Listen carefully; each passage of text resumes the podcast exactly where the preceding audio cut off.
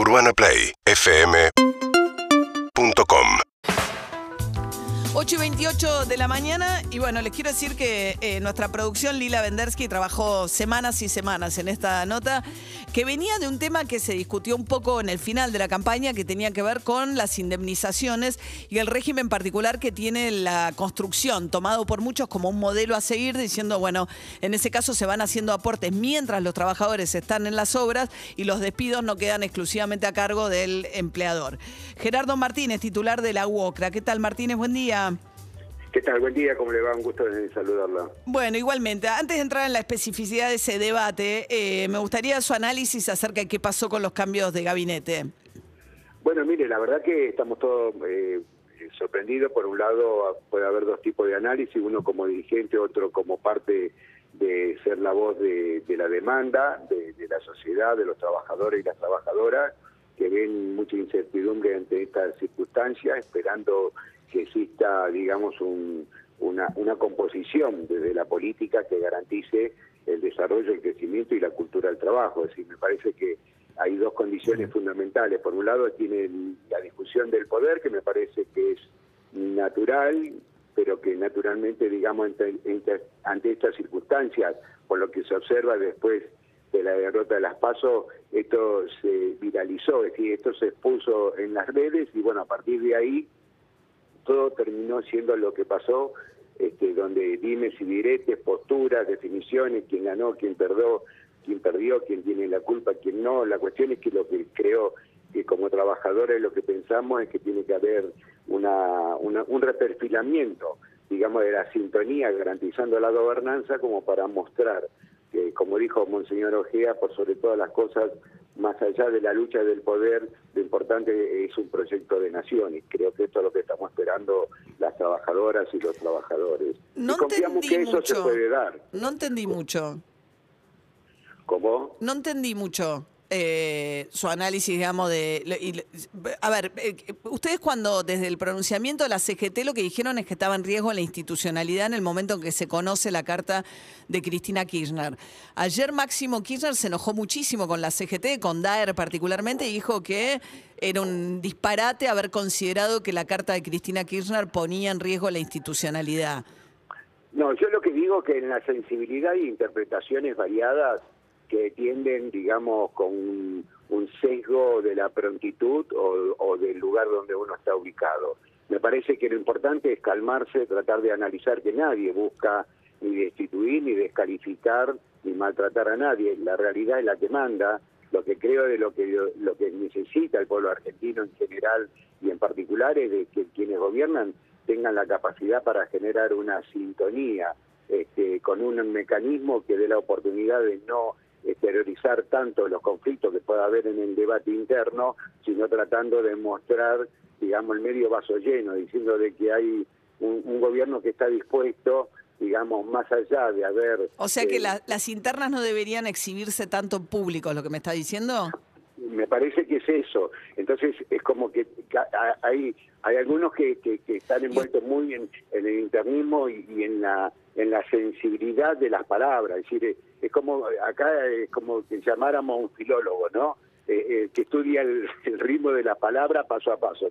Me parece que no es momento de eso. Es un momento como para trazar, más allá del problema que se generó en las circunstancias, donde cada uno podrá tener una cierta corresponsabilidad y donde a su vez uno hace algo, y la reacción de la sociedad o de los medios o, de, o del relato politológico que se da no es el que yo quisiera tener y me enojo, bueno, el problema es con quién te enojas, no te enojes con quien analiza esta situación, analizar si la forma, la metodología o el procedimiento que utilizaste para exponer una situación era la correcta.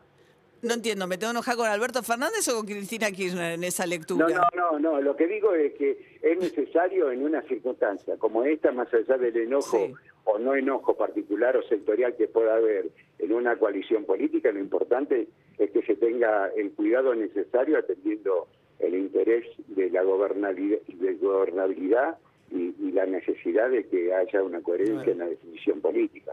A ver, Gerardo Martínez es el titular de la UOCRA, más allá de la coyuntura, preguntarle por esto que aparece como propiciado por la propia oposición, incluso lo dijo públicamente Horacio Rodríguez Larreta, el jefe de gobierno porteño, que el modelo a seguir en materia de indemnizaciones sería el modelo la UOCRA. ¿Cómo es el modelo la UOCRA y si usted cree que es eh, extendible a otras actividades?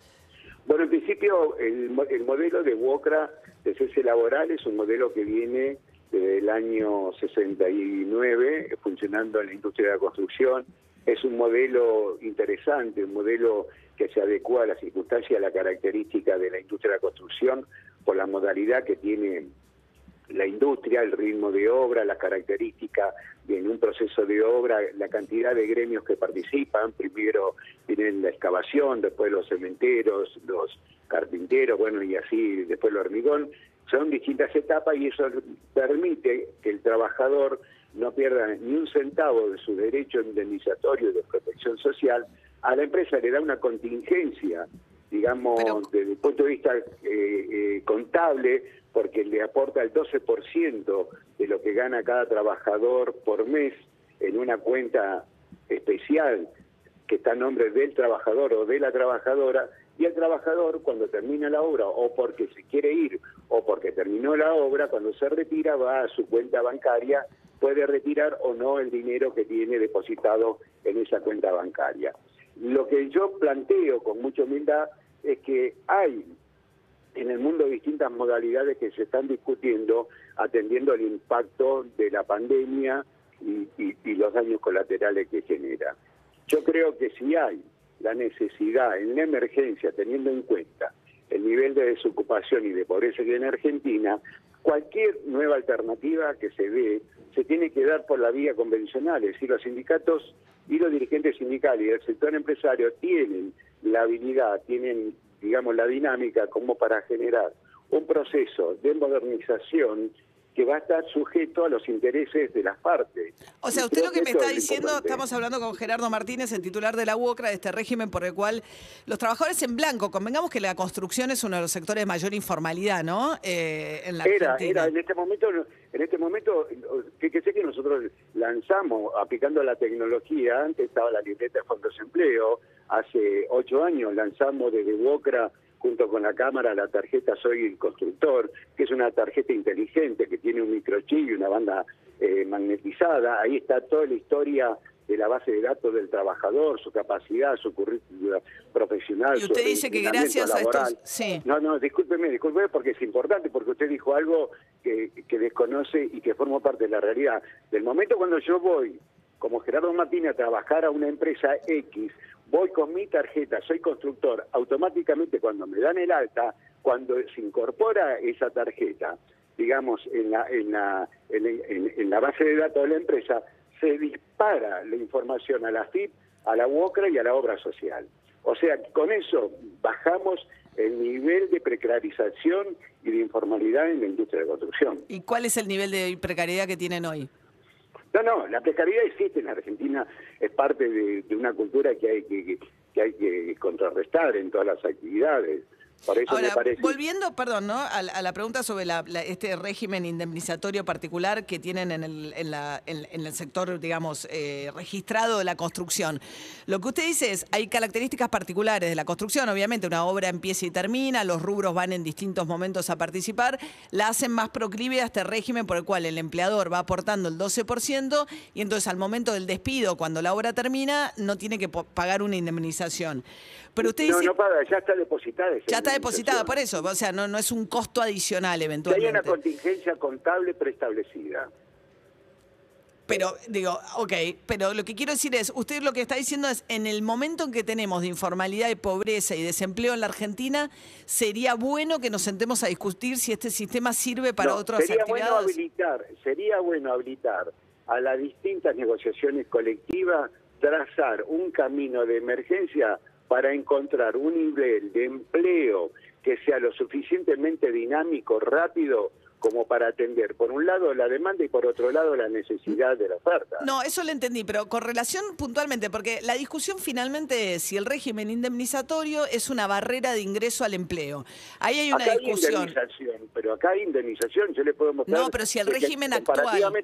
Yo lo que le pregunto es... Comparativamente que en la modalidad de la construcción, comparándolo con un sistema de la 2744, no pierde un centavo. Lo que pasa es que es una modalidad específica que se dio en la industria de la construcción. Por eso le pregunto, porque la... Yo no me atrevo a decir, no tengo autoridad como para decir que eso puede ser un mecanismo o una modalidad o un sistema aplicable a otras actividades. Por eso, por eso me, me convoco, digamos, con justa razón, al hecho de que las partes que intervienen en una negociación de paritaria viabilicen un camino que sea lo suficientemente rápido para mejorar el nivel de empleo y la calidad de empleo y la Claro, pero a usted no se le escapa que hay una discusión entre el oficialismo y la oposición que dice el problema son las leyes laborales vigentes y otros que dicen no, el problema es que la economía no crece. Me imagino que... este debate es mundial, ¿eh?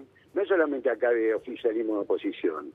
Disculpeme, yo estoy en la OIT y tengo ahora un, el último informe que vino sobre las contingencias y el impacto que generó la pandemia y la caída de la protección social, aún en el mundo desarrollado. No, no, no, me imagino que es, un debate, mundial, no es un debate que está todavía bien. está resuelto. O sea, cada, cada país tendrá su modalidad de acuerdo a las circunstancias y a la conveniencia y a las concordancias que puedan llegar. Por eso yo apuesto a que haya una viabilidad de negociación lo suficientemente ágil como para que cada uno de los sectores actúe en consecuencia en esa dirección y busquen ese resultado, ¿me entiendes? O sea que sí, ¿usted cree que hay que tener oídos abiertos a opciones nuevas? Sí, sí, me parece que sí. Es una gran responsabilidad de la oferta y la demanda, porque naturalmente el resultado que estamos teniendo en Argentina, más allá de la falta de inversión o de crecimiento, es grave. Este problema o sea, hay que, buscar, hay que buscar soluciones alternativas yo también soy consciente de aquellos que dicen de un, año a otro año vamos a resolver el problema de la desocupación y la pobreza. Yo digo, eh, se está equivocando, Bien. le está dando mal, porque no se va a resolver esto, este nivel de, incremento de pobreza y de, desocupación no se puede resolver en un año. Va a llevar mucho tiempo, no, laboralmente generar la disciplina laboral. No es fácil. En el caso de la construcción, nosotros ahora tenemos 360 mil formalizado. Nos faltan todavía para llegar a abril, a lo que teníamos a abril el 2018, nos faltan 70.000 trabajadores que todavía estaban trabajando en abril de 2018 y todavía no 70.000 le faltan. Y eso que la construcción es de los sectores que más rápido se recuperó. O sea que eh, vamos creciendo. Mes a mes vamos creciendo. Pero, todavía no están, todavía no tienen la misma cantidad de trabajadores que tenían en 2018. Exacto. Bien. Gerardo Martínez, titular de la UOCA, gracias eh, por atendernos. No, al contrario. Que tenga buen día. ¿eh? Hasta luego. Era el titular de la eh, Unión Obrera de la Construcción, 8 y 41 de la mañana. Seguimos en Instagram y Twitter. Arroba Urbana Play FM.